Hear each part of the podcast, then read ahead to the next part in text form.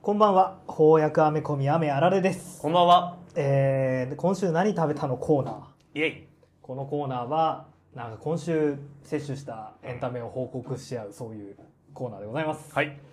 最初はグーじゃんけんぽい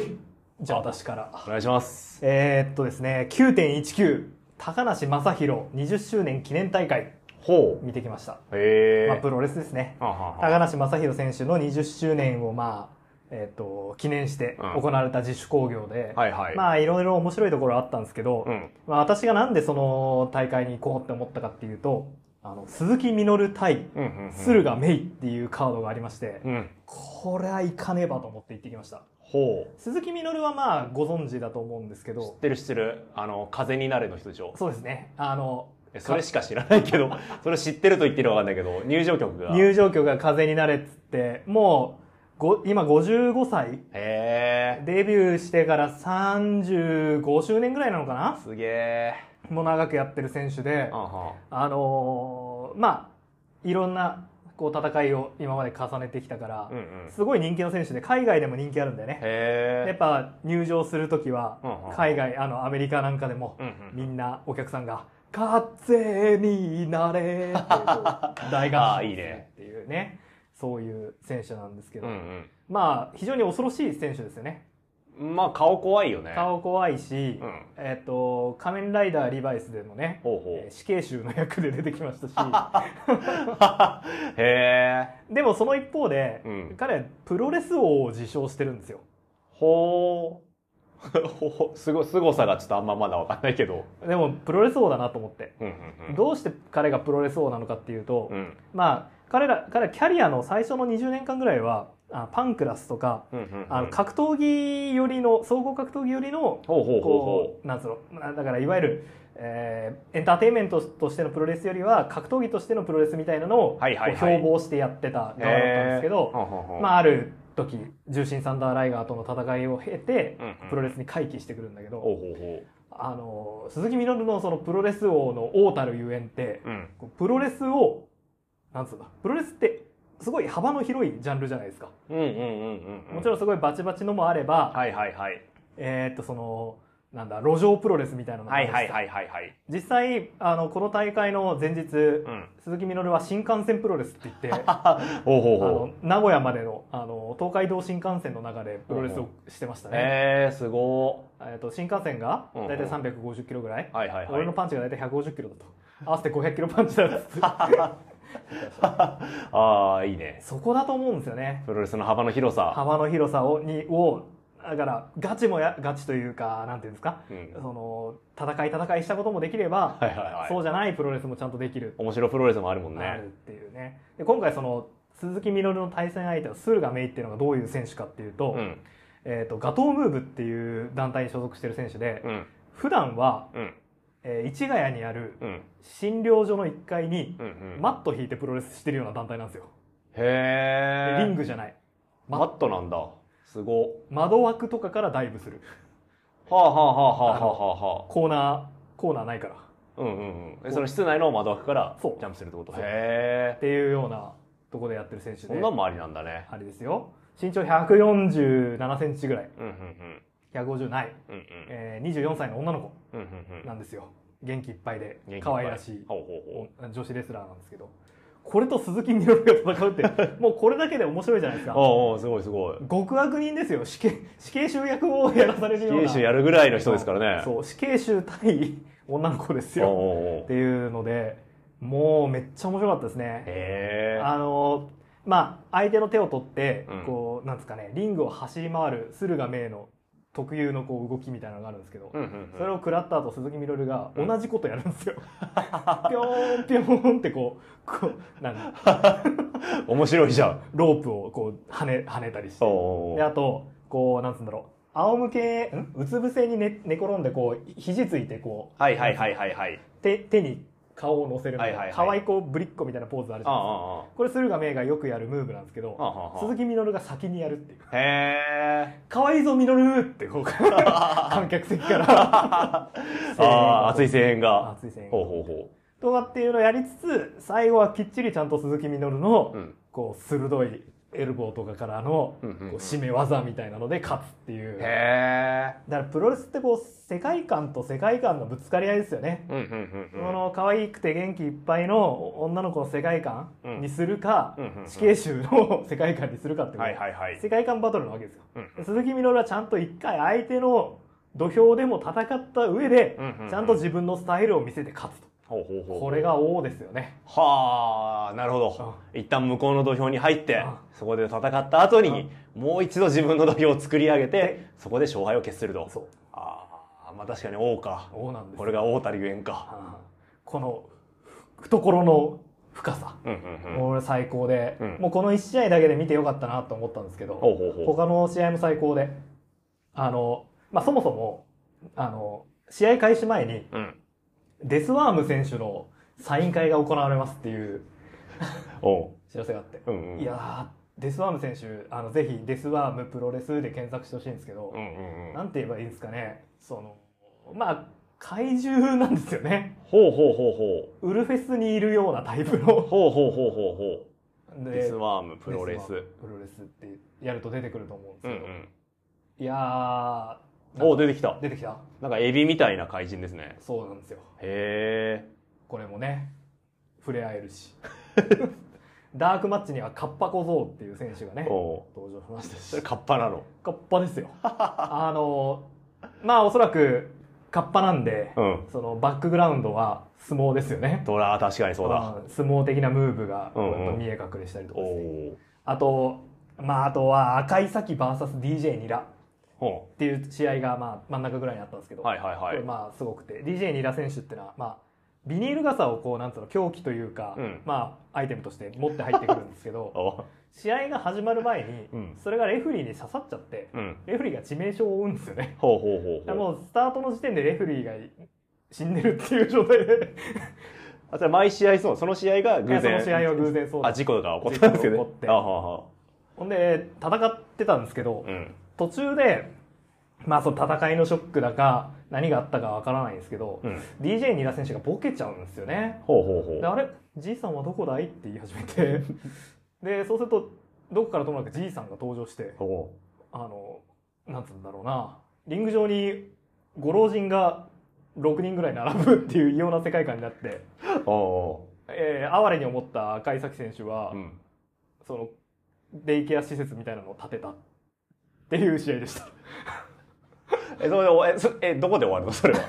いやー俺もよくわかんない。 もうちょ夢っと見てちたょっのと意味がよくわかんないですけど。俺も意味がわからなくて。だが、その施設のオープンの前日、うん。全員毒殺されたのだったっつって、ほうほうほう。ナレーションとともに暗転して、うんパッて着いたらみんな死んでて、リング上で。 あうん。 うん。まあそこからもなんか一展開二展開あったんだけど、もう別に話すようなことじゃないなとああ、まあそういう幅の広さが。思っ て。 うん。あのー幅なのかなそれは。果たして。わかんないあの 楽しかったんで、うんやっぱこうツイッターで行った人の感想とか見てたんだけど、ん。大問題作とは言われてま した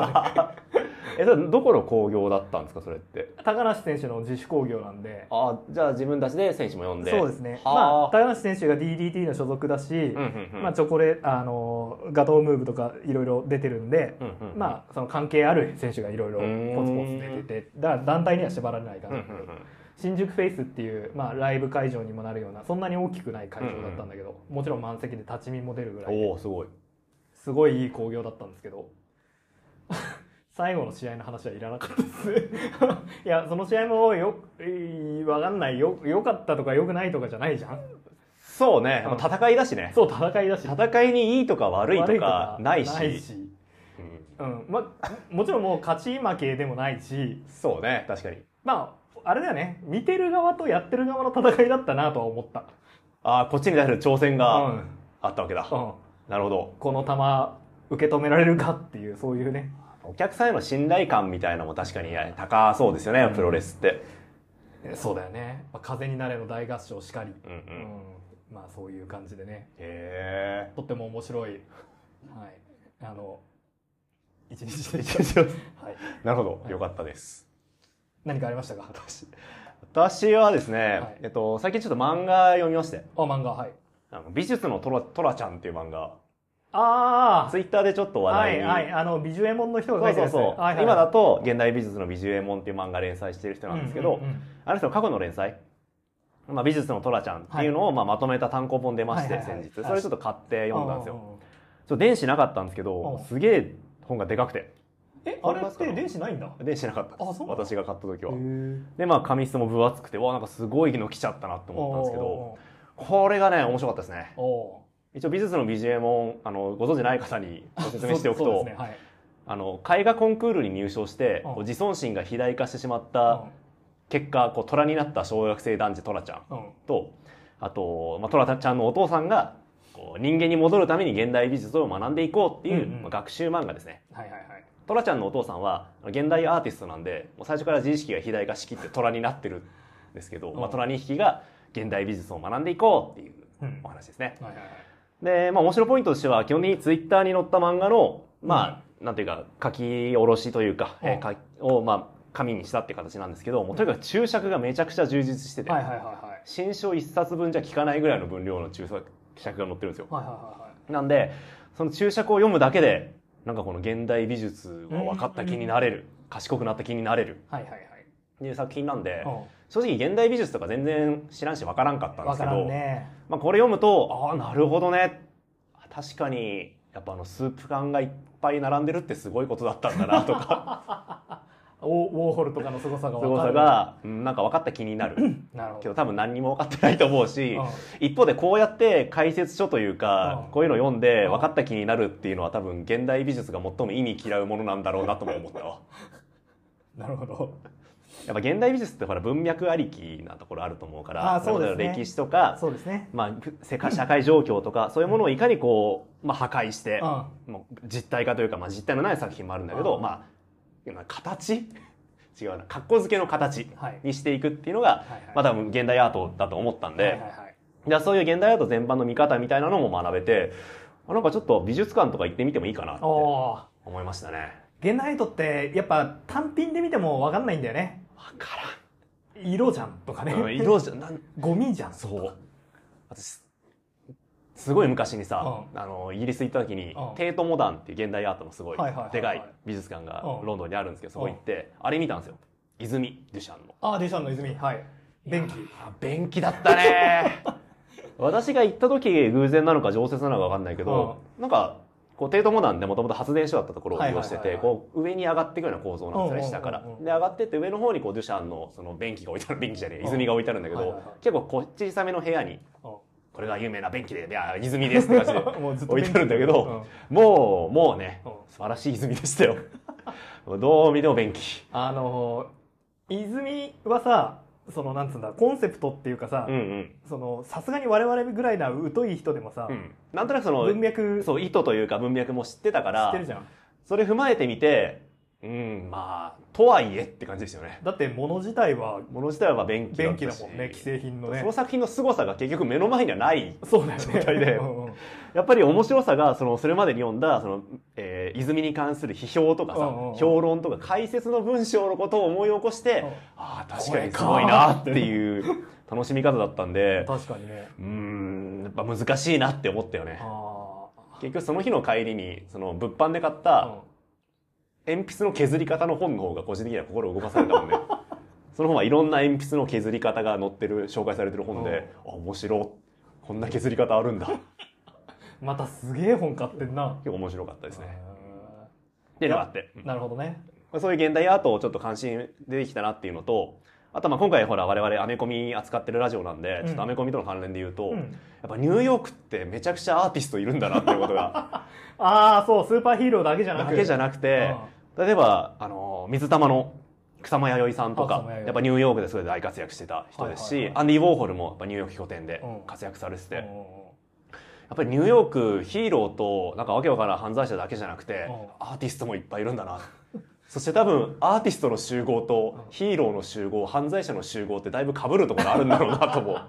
思いましたねああ、絶対いるもんな。そうっすなんかバットマンの悪役でさ、うんデザイナーとかいたじゃんやあいた。っぱあいつもき っとまあ、そもそもキャットウーマン美術品盗むしね。ああ確かにうん草間弥生のほら水玉もさ、うん スパイダーマンのスポットとかと考えるとちょっと意味深に感じますよねああなるほどねちょっと それはあれだけど、まあ、だからその現代アートの面白さというか見方みたいのが分かってうんうんでもちろんツイッター連載の漫画だったんで本当見開き1ページぐらいで完結する読みやすさもあるし、その解説の充実具合も本当に新書読んだ気になる新書読んだ気になるって褒め言葉じゃないかうんあ本当に分かりやすく解説してくれてるんで、はい学習漫画として、学習漫画としうて、ん、よかったなって思いましたねいいな読みたいな大きいんだ結構でかい今日持ってたまあなんかちょっと最近もう本棚がやばいんであでかっでかいアメコミサイズだねあー本当だあーメコミよりはちょっとだけ小さいちょっと小さいでぐらいもか厚いうんサイズ揃えてくれないと本棚に入れにくいうんねえ電子欲しかったなっていう気持ちもあるけどそうねでも多分紙質とかこれこだわってるっぽいんだよねああなるほどねい発色良くないといけないもんねそうそうそうそうフルカラーだからだからまあ紙で一冊ぐらいあってもいいかもしれません、えー、読みたいけど別に部屋には置けないいらない置けないって置けないもう置けないんだ部屋 もうちょっと物がありすぎて本の収納問題ありますよね宿借りなのかな俺ヤドカリだったうんなんかどんどん体がでかくなってくるからほうほうほうでどんどんでかい部屋に住まないとああなるうほどんで部屋でかくなるとそれに合わせて体もでかくなってくるもんねそうそうなんだよワンルームに住んでたんだけどやっぱ、うんうんあのえっ、と卒業してすぐとか、はいはいはいなんかもう手狭無理だもんねお今今ワンルームに戻れない もんであと服とか増えねえのな、あーめちゃくちゃわかりますねうんもう増えんのもう怪獣のフィギュアと本本っていうかもう漫画っていうかもうアメコミ服増えないな服増えない、なんだろう減ってるまであるわうん捨てる量の方が多いかもしれない本えマジであ15年前の服とか平気であると思私も学生時代と全く同じ服あるわうでしょ、うんうん普通に着てるしね やばもうなんかさやばいこうやってやばいお大人になっていくのかあもう大人だったアラサーアラフォーとかでさ、うんもうちょっとなんかちゃんとした方がいいよねきっと本ね、当ねちゃんとしなきゃいけないようね、ん、そんな反省を抱えつつ、はいはいはいこのラジオではこの前職場の後輩にさお何々あのあわえワイシャツって1枚2000円ぐらいで買えるんですか?」って言われてうんえ逆にどんくらいすんだ よと思ったよねあ私でもワイシャツいいの着てるかもあしれな本い当にああんまりワイシャツ着てないじゃん 日頃あの昔買ったのが綺麗なまんまずっと残ってるから いざ着なきゃいけないっていう時は新品を下ろあーなるほどねせるし着たらもうほぼ着ないからすぐほらクリーニンクグリーニン出しグて出綺麗 な状態で帰ってくまた綺麗な状態でるから、ねなるほどねう、んうん確かにちゃんとした服装してるって大事だよね大事大事もうそれだけでやっぱこの人ちゃんとしてる人だなって思うもんね自分ちゃんとしてないし自分服装ちゃんとしてないからもう見た目で判断するのは正しいよねああ正しいと思うわあとどうやったらちゃんとなるかも全く見当もつかないもうここまでなってしまうと正解のルートがわからないかわならくてねもうこのままきしょいおっさんと してキモいおじさんであという自意識を認める方はがい簡単な気がしちゃうよね、はいというわけでそんな我々2人がですね毎週、えー、翻訳アメコミを紹介する番組なんですが、はいあの先ほどね私は今週見た、うん、えープロレスの興行の話をしましたし、はいはいはい美術のトラちゃんも比較的最近発売されたそうねもうつい先日発売されたばかり本ではございますが、うんえーなんと今回ボトルメール会となっております未来に向けてはい見知らぬ誰かへそうですあのー普段はね、えー新鮮ななるべく早く配信かけてるんですけども、うん一月か二月に一回ねちょっとずっと先のやつを録音しておい てまあ我々に何かあった時のね保険にしてるわけなんですうけんど週準備ができるようにねはいはい、というやつですという回です、はいなのでまあ今その話してんのかとねなっちゃうかもしれないんですダけどセえなってなるかもしれないけどいいんです、はいダサいおじさんんだからいいんだもう開き直ったら終わりだと思うけどねそうね、 そうなんだよね。じゃあ、ダサいシャツでいいやってなったら、やっぱ人間として終わる気もするんだようね。んもう片足踏み込んでますけど飲ねんでるけど、まあちゃんとした大人でありたいっていう気持ちは忘れたくないね。そうねあとちゃんとしてる方が偉いんだっていう気持ちは忘れないようにしようかなもうちゃんとしてないことを逆転し始めると人間終わるよねね。自慢というか誇り始めたらもう終わりですちゃんとしてない自分の凄さをとか言い始めたらもう終わるね。ああなので ちょっと戒めも込めて。はい謙虚な2人今で日の二人で。謙虚な2人でお送りするはちいょっと軸乱れ系、みん軸乱れ系ポッドキャストはい。でございます、うんうん。えー今週のテーマはサバキスタンですねパキスタン。えー電子も出ていますし、はいえー今年になって発売されたおコミックですね。そうかそうか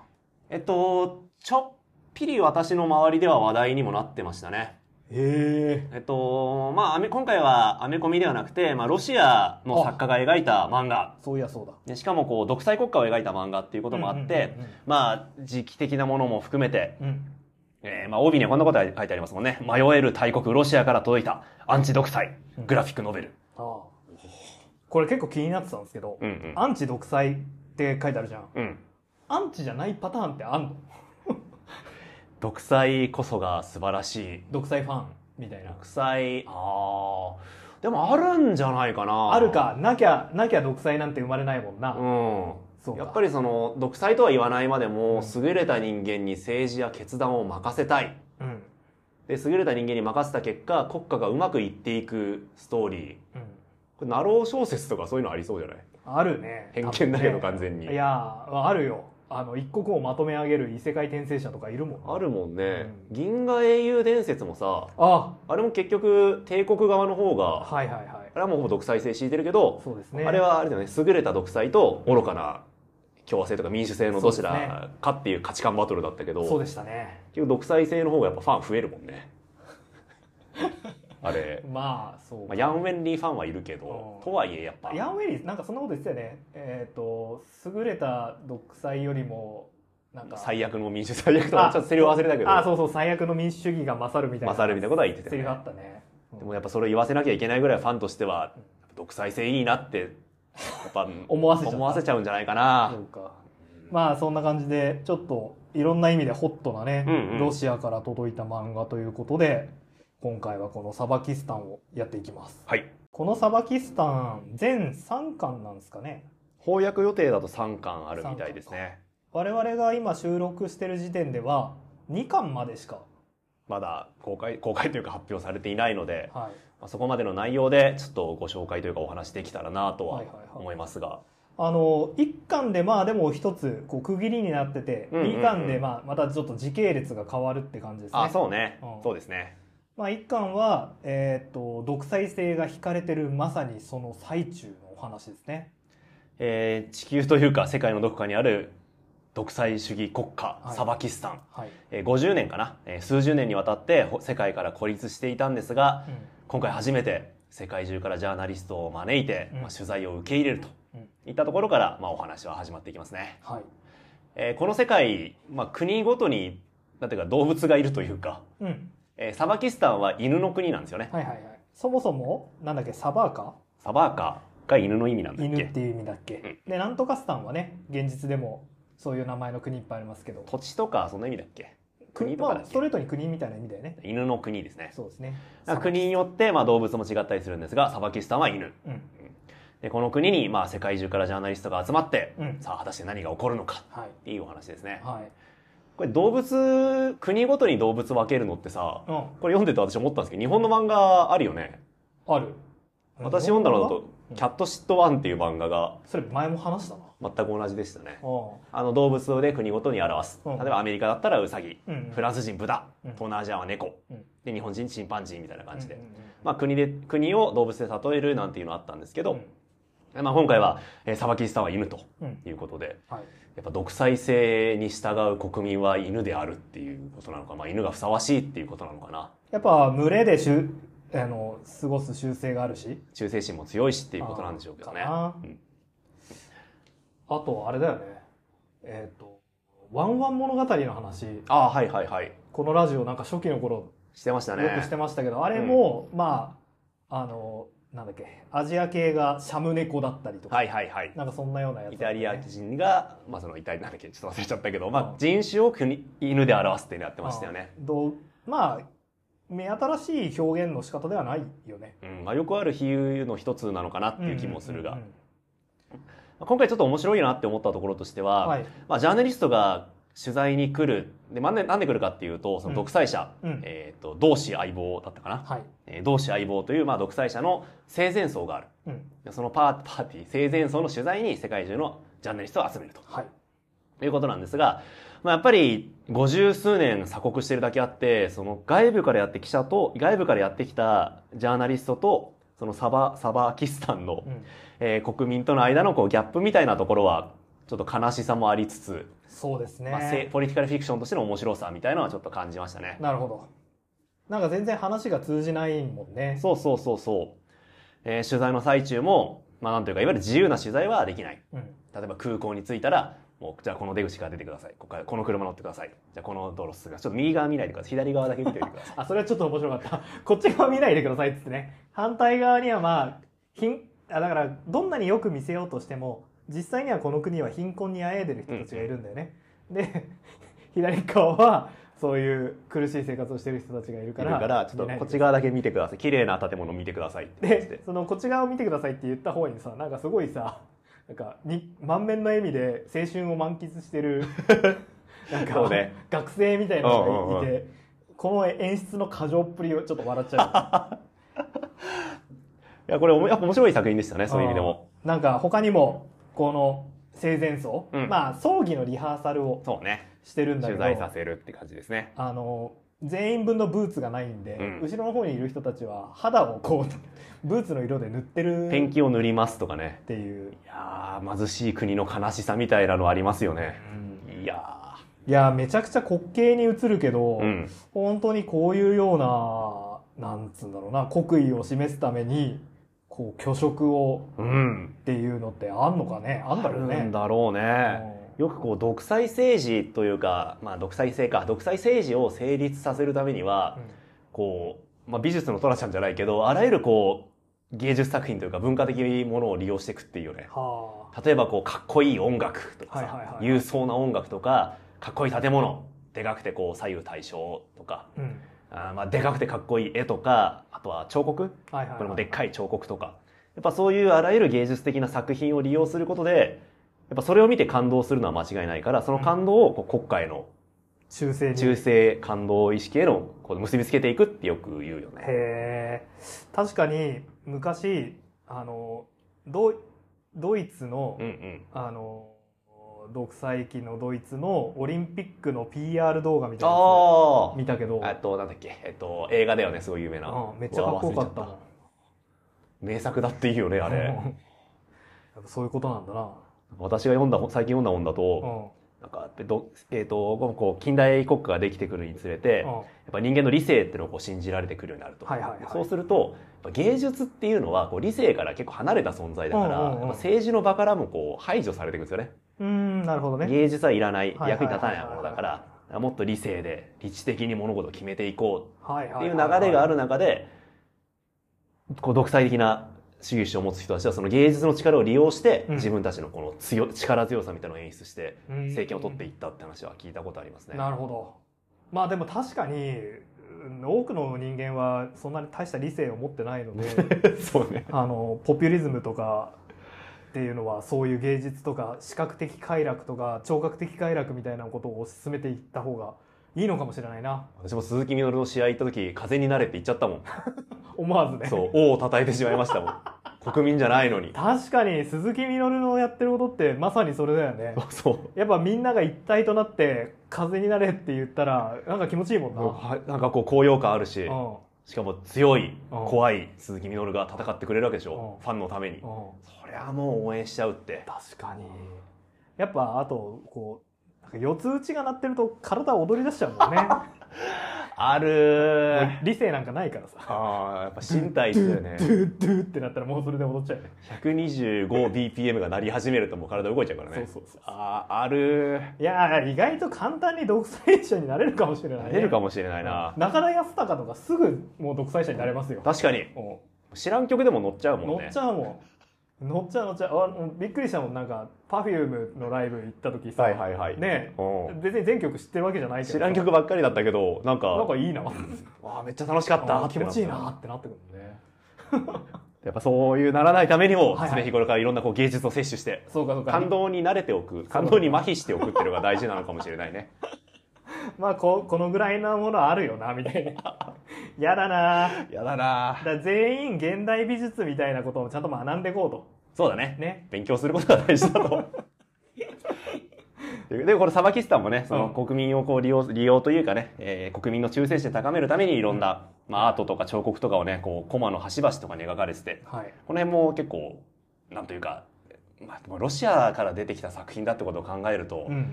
まあ、リアなんか我々が読むのとはまた違うリアリティあるのかもしれないよねああそうねまあやっぱりロシアそしてソビエトソビエトの歴史またロシアになってっていうね歴史を踏まえる歴史がとありますからね本当にあるのかもなんかこの巨大な銅像がさはいはいこの街中にあるんですけど、はいその街中がなんか収容所というか再教育施設みたいになってるみたいなはいはいはいとこありましたよね。はいあのそうね街の中に子犬の像みたいなのがあるんだけどそうそうそうれは秘密警察の基地基に地なってになってる。るんだよねまあ、なんか象徴的ですよね。ああそうなそうなのか ななんかいや街中を監視する巨大なあ像街のどこからでも見える像が市民を監視しているっていう構造がさなんだっけパノプティコンみたいなアねノプティコンみたいな。ああなるほど ね読んでて思ったんだけどさ、うんうんこ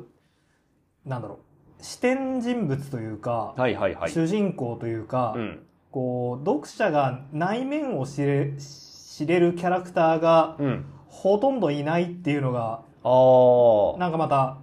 怖いというか、あ確かに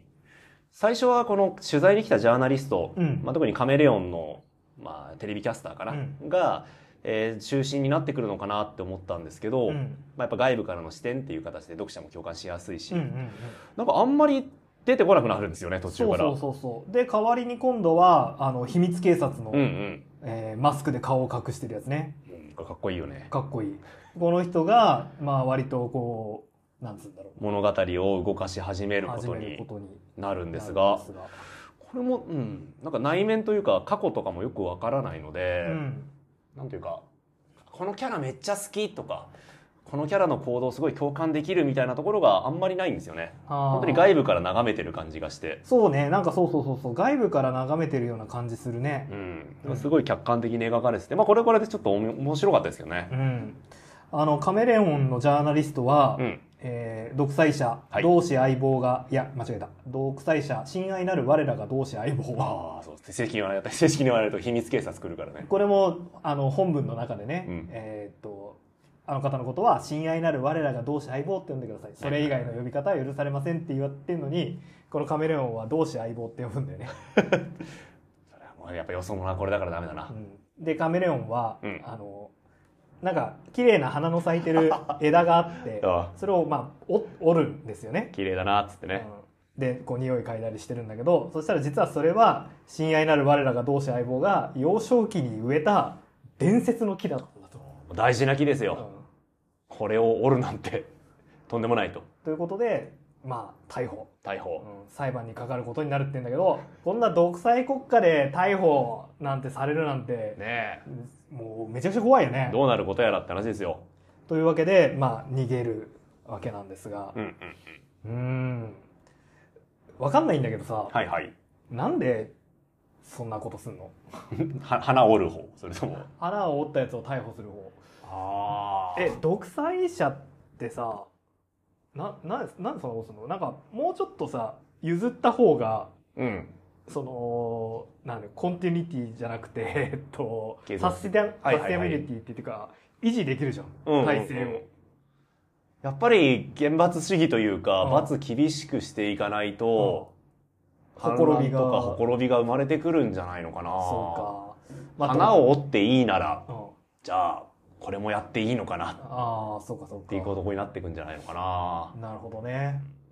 秩序を守る、まあ、特にギリギリの国家運営今回してるようなので、はいはい反乱分子もね、いるみたいだから、まあはいはい国家の安定のためには、些細な悪も見逃さない。なるほどね、宝塚ってさうん。まあベルサイユのバラももちろんそうなんだけどさ、はいはい。フランス革命をテーマにした作品めっちゃあるんですよ、ほー。へうー。ん、だからさ、うんうんこんななんつうんだろう王とかさ 独裁者とかさうん。うんうん。こんなうまくいくわけねえのになって思っちゃうなあー、なるほど。いっぱい物語で革命の話を見てるから。そうそうそう確かに、継続性、サステナビリティそう、であってんのかなうん、やっぱ最終的に。にこう多くの人たちが幸せになるような体制じゃないと結局長続きはしないのではってフランス革命もさ、結局その後、ほら、ナ確ポかにレオン皇帝とか生まれてるから、確かにやっぱり嫌なんじゃない誰か優れた人に自分の頭で考えたくない。そう誰かか優れた人に導いてほしい。そうか強い人を求めるっていうところは、普遍的なものとして、あうん、あるのかもしれないな。ーまあ確かにサラリーマンとして生きてて、うんうん政治のことまで考えなきゃダメっすかって思っちゃうよね思う。 政治までかってなると。まあでもそれが民主主義社会を生きる人の義務だと言われればそうなんだそうがなんだが、でも誰かが全部やってくれて、しかも素晴らしい芸術、文化までお生み出してくれるなら、お応援しちゃうかもな。ううわー本当だ応援しちゃうかもしれない崇拝あとーカルトとカルチャーって確か語源一緒だよね。へえあそうなの崇拝カル、そう、確かラテン語で同じ語源でできてるはず。へえカルチャーカルチャーと、まあカルトと崇拝はほら、一緒なの一緒なんだけど、ああとカルチャーも確か同じ語源のはずだから、そうなの、うんへええ耕すみたいな意味じゃないのわかんねえ まあいいやへえそうなんだ、うんなんかそんなの聞いたああな。なるほどうね、んまあちょなんかちょっとし示唆的というかそんな気しちゃったなるほ俺ちょっと自分に引きつけてめちゃくちゃ読んでしまっただから そういう意味でやっぱいろいろ考えさせられるど考えさせられるいいま作あ品なんじゃないかな、これ読んでちょっと考えないなんかうんうんとあー強制的な意味で考えさせられる漫画だなと思ったよ、客観的なだけにうん、どんどんこうなんというかつなんか自分で考えちゃうよね、うんで我が身に引きつけて逆にだってもう帯にね「うん迷えるロシ大国ロシアから届いたアンチ独裁グラフィックノベル」なぜ不幸の中の自由は幸福の中の不自由よりも良いとお前たちは考えるのだって書いてあるも んねあこんなに考えさせてくる漫画もなかなかないじゃない、あ確かうんにいやーやっぱロシアだからやっぱロ無能こうねこれそうロシアだからさ、うんこれ誰読むのかなともちょっと思ったんだよねおどういうこやっぱこうロシア、まあ、歴史がソ連ロシアの歴史も踏まえると、と、うん例えば強権的な国家というかなんというかあ強いリーダー強いリーダーー像をやっぱ求められてきた歴史があるじゃないですおかうおうおうそういう中でやっぱ独裁って良くないよねあ逆かこれを見るとやっぱ自分たちの優れたリーダーは素晴らしいなっていう方向に行くのかなええそうはならん かうん、まあそういうのってちょちゃんと見直していかなくちゃいけないんじゃないのっていうあ啓そうかそうか啓蒙の漫画なんじゃない啓蒙的ああなるほどねうん目覚めさせてくれるのかまあえっと実はですねさっき言った「秘密警察」はいえーハーモニー」んメロディーかなメロディーっていう犬だったんですけど、うんうんまあ彼女だよね、あの多分女性なのかなうん、がまあ、えっと最終的にはなんと裏切りというかですうんうんうね、ん独裁を排していこうってなるんだけどここちょっと微妙だなと思ったんだけどほうほうほう実はさこの独裁国家あの子犬たちの歌声による洗脳によって成り立ってたんだみたいな話になってくるよね。そうね、まあ、芸術の力を生かしたっていうのを一歩さらに進めて、えー女の子たちなのかな子供たちの歌声がうん国民を洗脳して、うんまあ氾濫する機運を収め 収めていたと。うん、しかもこん今回は、まあ、その取材が入ってるってこともあって、うんうん全世界に向けて国際放送でこのえーっと、えーロシア語むずいな、えーブリズニア主役合唱団によるサワキスタン国歌っていうのが放送されることになると。でまあ、世界中がサバギスタンの素晴らしさを理解するとうんいうところが、まあ、今回の取材の目的だったあわけですあね。あすごいいいよね。あなんかちょっと雑だなと思って舞台舞台装置としてうんうんうん。思っちゃった。こ、こんなんにしなくてもよかったのにともちょっと思ったよね。ねなんかもっといろんな展開の仕方ありそうな気もしたけど。うん、うんまあ結局阻止されるしねそうね。うん、まあそういうような感じで一巻は独裁国家の崩壊みたいな、まあ、そうね。反乱分子が、えー、と行動を起こしたぞっていうところで終わりましたねね。どうなるどうなるっていう感じで。そして続く2巻なんですけど、はい。まあ、サバキスタン2巻うん子犬たちですか、うんうんうん。探偵ものでしたね、探偵ものでしたね。しかも少年探偵が出てくるお話でしたね。はえー一巻のラストから、まあ、かなり時間が飛んで、い、はい、えーみ未来、未来違うな、えー時間が飛んだサバキスタンで暮らす子犬二人が、うんまあ、ある日偶然、うんえー謎のピンバッジを拾うんですうね。んそのピンバッジには、見たことのない犬の顔が描かれている。これって何だろうって言ってお大人に聞くんですが、大人はそれをまあ答えてくれないんですね。でなんかまあいろんな写真うんうん。に写真にそのひ犬の顔のバッジをみんながつけてる、みんながそのバッジをつけてるのに誰もそれを教えてくれない。えー2億部発行されたノートの表紙にも その犬の顔が載ってるでもある日突然捨てられたみたいにな何もかもがそれはなくなったノートも途中まで使われていて途中から使われなくなっている えっ、と町に馬の像があるんだけど馬の像がある昔の写真を見るとその像の上にその犬が、犬がま、実際にはまたがってたんだと戦ったいた彫刻なのに今では単なる馬の彫刻になってしまっているというねまあもちろんこの犬っていうのは、えー親愛なる我ら我らが親愛なる同志同志相棒まあ元の独裁者だったわけなんだけど、まあ、つまりこう国全体でその歴史を隠してるんだよねうんで子供たちがそれに気づいちゃって、えー探っていくと、革命はおそらく成功して独裁者を追放することはできたうんがしかしその歴史はまあ厳重に隠されていてうん、うん子供たちがそれを推理していく操作していくっていう展開ですねいや面白いまあ SF ですよね SF え SF だよねうん SF だと思ある実際こういうことした独裁元独裁国家ってあんのかなう独裁制が終わって過去を消すうんまあでもどこもやりそうだよねなんかそういうのってまあ確かにね看板看板じゃねえか肖像が外したりとかね彫刻引き倒したりとか、完全にはなくすっていうのは珍しいのかなやっぱり新しい政府にとっては昔の政府がいかにダメだったかっていうことを残しておいた方がうん正当性生まれるもんね、そうだね江戸幕府がどんだけひどかったんだっていう情報を教育した方が明治政府に対する忠誠心深まるもんね、うん、悪者にしといた方がいいというかさ、ううんん、都合良さそうなんですが、まあ、なぜかこの国ではうん全て消している、それはそれで怖いなって思っちゃうねね そう怖いよねお全然自由になってないじゃんっていおうそうそうそうそう全然自由じゃない、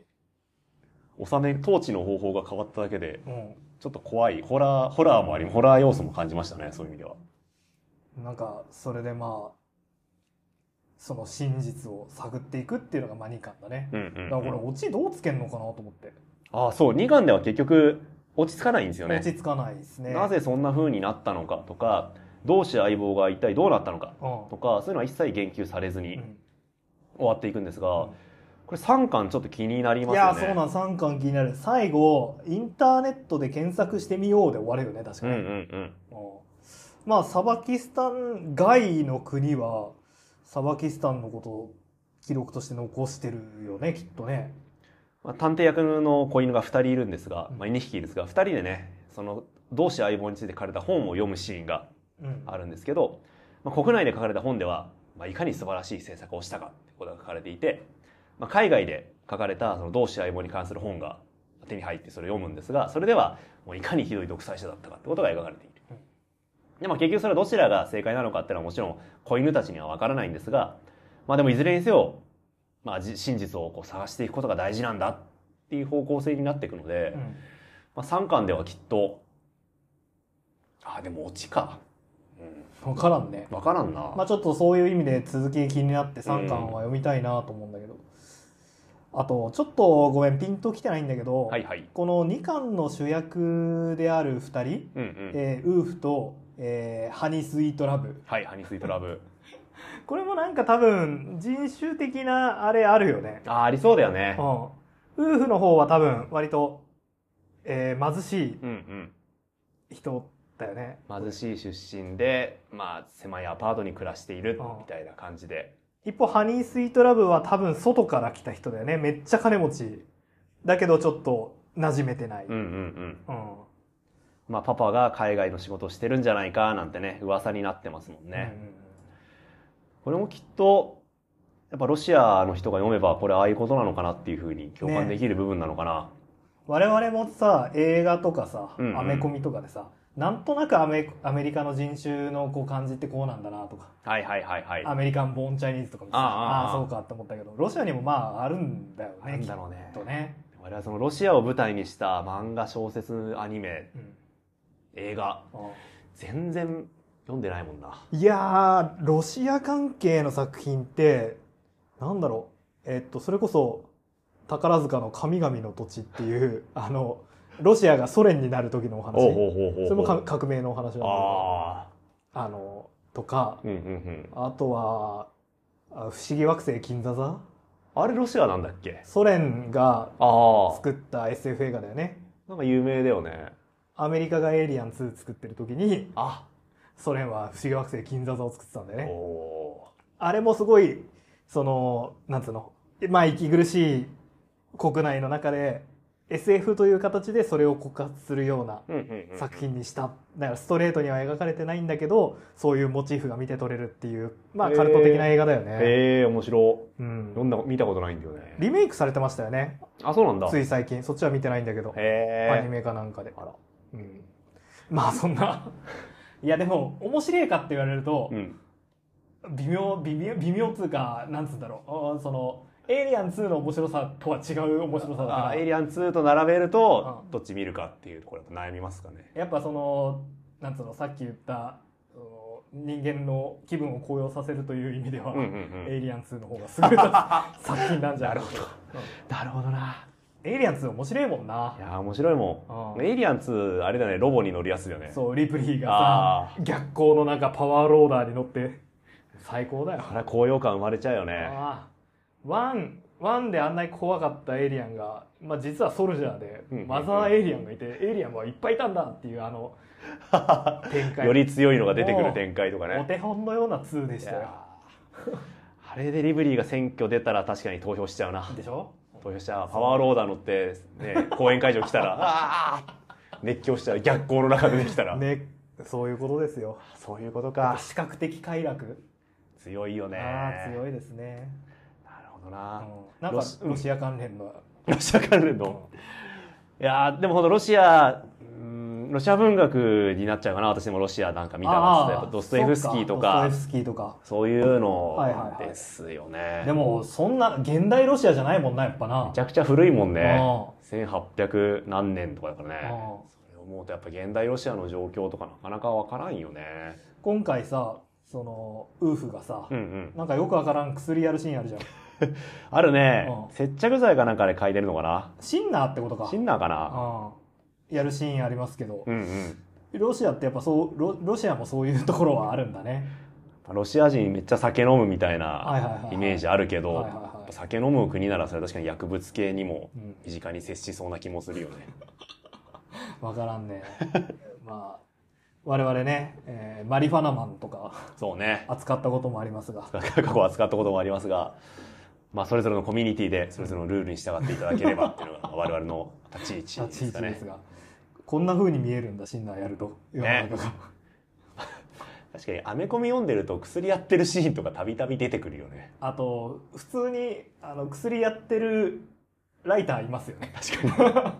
に薬やってる話書いてたりするようねん、するよねうわ。まあうわまあそんな感じでね、先が気になるんだけど、ちょっと2巻はだから、謎を振りまいて終わりますーね。そうね先々への伏線だけ貼ってどうなるのかなっていう感じで終わっちゃうんでうん、うーん気になるやっぱ先を見たいですねそうですね。 3作目読んでこう評価が定まる作品なのかなともはい。思いましたねはい、というわけで、えーサバキスタンでした。まあ、まだ完結してないんでね、うんちょっとぜひ完結まで追いたいなとは思うんですけども。我々のロシアの作品もっといっぱい読まないといけないなってちょっと今改めて思いましたねあの前にえっとミズ・マーベルかなんかをやった時に、はいはいはい確かそのやっぱりイスラム文学みたいなものとかっていうのを読まないと、んうその相互理解みたいなのがあー成り立たないみたい相な手方への想像力が生まれないっていう話どっかでしたよねしてたじゃんそれだなと思って、そうねやっぱ作品カルチャーを通じてねあやっぱ相手方の立ち位置というかなんというか想像力を理解するっていうこともきっと大事なんだろうねーやっぱそれが物語をこう読む意義の一つであると思うし大切なことだと思うから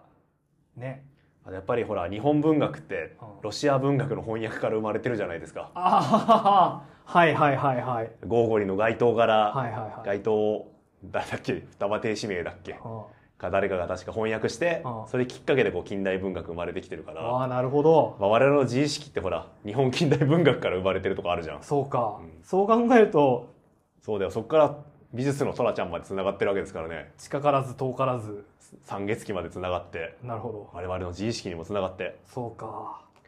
今ちょっと調べたらうさんゴーゴリーが小説書いてたのって1850年代ぐらいはなんですけはあどこの当時ロシアの識字率、あえー、90%から95%が全文盲だったそうですうんうおマジか名前すら書けないじゃあほとんどの人はゴーゴリなんか4じゃないんだは読んじゃいないで当時のロシア帝国の人口は4000万人あでこのうちの400万人がじゃあゴーゴリードストエフスキー読んでたかっつったら、まあ、当然読んでないわけでうん全然読む人いない中で彼ら小説書いてたんですねすげえなすごいねうんいやすごいなこれなんかもうちょっとわからんなそういう文化とか95%が読めない中字が読めない中で小説書いてしかも19世紀うんあ割近代もう近代化してるじゃんうんそうかでもそこでもドストエフスキーははいフョードル・ミハイロビッチ・ドストエフスキーはもうフルネーム 言えるやつなかなかいないよね小説書いてたわけですねドストエフスキーもトルストイも小説書いてたんですね多分全然読む人いなかっただろうけどでもそれを書いた結果それが日本で訳されてああ日本文学が生まれてあ三月期が描かれああ美術のトラちゃんのトラキャラになりあなるほどそして今の我々のラジオにもつながっているとそうか遠いところまで来 たなドストエフスキーもだからやっぱりそうロシア文学がちゃんとよ読まなきゃダメだねそうねだそかれがら今後ね未来の何かにつながっていくかもしれないし今我々がロシア文学って言われてポンポン出てくるのって、うんうんやっぱ19世紀の作家なんですよね確かにでし ょそれより前もそれより後も一人も知らないわまあ確かにだから当時の明治の知識人がああよ読んでたやつしか知らないわ狭いけで狭い狭いやっぱそういう意味ではサバキスタン読んでるだけ我々は一歩前に進んだよ確かにああ21世紀ロシア文学をやっぱ読まなきゃその一作目としてサバキスタンあまあロシアを知るためにはああやっぱねいや常にニュースでロシアの名前聞かない日ないですからあねそうですよその時にその国の人々の考え方とか、うん想像力を知るためにやっぱ作品を読むのが一番あそそういうことだということだななんか今日社会派だったな サバキスタンに栄光 あれまあいいかたまにはねボトルメール会だしボトルベル会だはい、はいいえーいつものお願いしますはいえー番組へのご意見ご感想あればツイッターハッシュタグ翻訳雨あられをつけてツイートしていただくか、うんメールをいつでもお待ちしております、はいえーメールアドレスは、アメコミアメアラレアットマーク Gmail.com、アメコミアメアラレアットマーク Gmail.com、アメコミのコミは COMI です。語ってほしいアメコミのリクエスト、うんえーアメコミのかん、アメコミというかもうコミックの感想、うん何がしかの感想、何がしかの感想日々の思い、日々の思いえー何でも送ってくださいああ。お待ちしております。あのさ、えっと、空気階段のラジオでさうんう「ん。孤独児」ってコーナーがあってほうほうほあう。の孤独なおじさんが 送ってくるコーナーなんだけどああなんかその本当に日々のなんかオチとか何にもないただ自分のこうつぶやきみたいなのを送ってくるコーナーがあって そういうのでもいいかなって、そういう路線うがんいいかもしれないな。かっこいいシャツが買えませんとか、シ そうそうそうャツの買い方がわかりませはんいシとか、ャツの買い方が分かりませんとかそういうのそれは私なんですけ ど、完全に。いいと思います。わかんないね待ってます。あ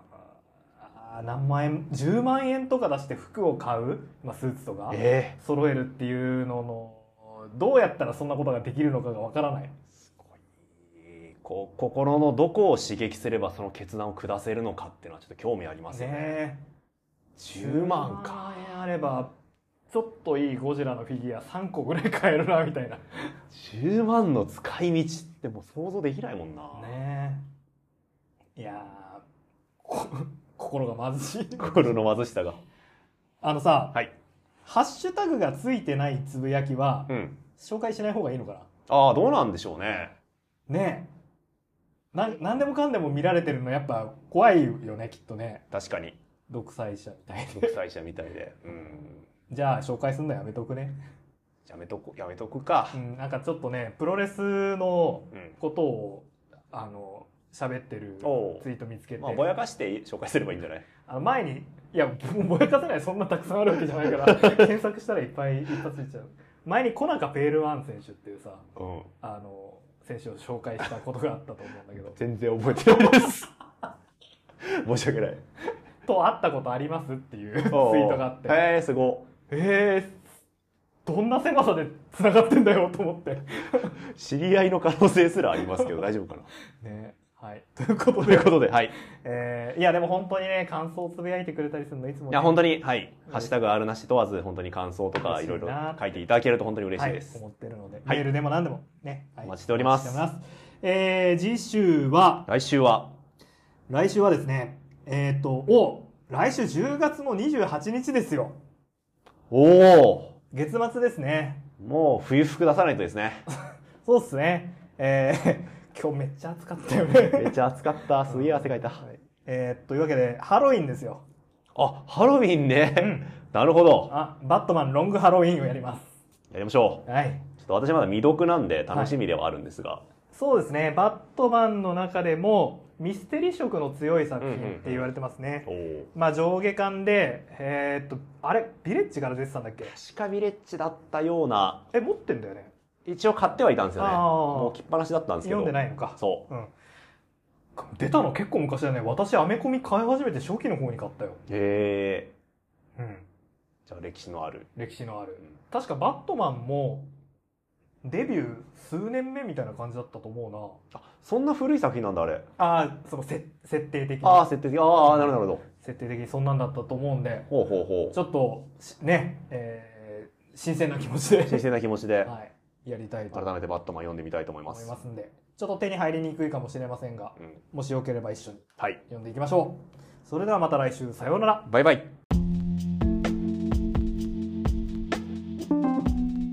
コナカペールワン選手ってどんな人だったっけあの暗黒組織、暗黒プロレス組織トリプルシックスにいる、はいはい。パキスタン式レスリングを得意とすあーあー、わかった。あの、あれだよね。ヨガキャラ。るヨガキャラ、ヨガキャラとあの名古屋のスポルティーバっていう。うん。プロレスリングが置いてあるバーみたいなところ であの会ったことがあるっていうツイートを見つけてあー、へえ。うおーと思ってそうスポルティーバって、うんなんか阿部文則とか入江茂弘とか結構今かインディーで活躍してる人が、うんうんこう何デビューした場でもあって、へえ。まあ、一種のちょっとした聖地聖的地な、大田区体育館みたいな。うーんそれと比べられちゃうと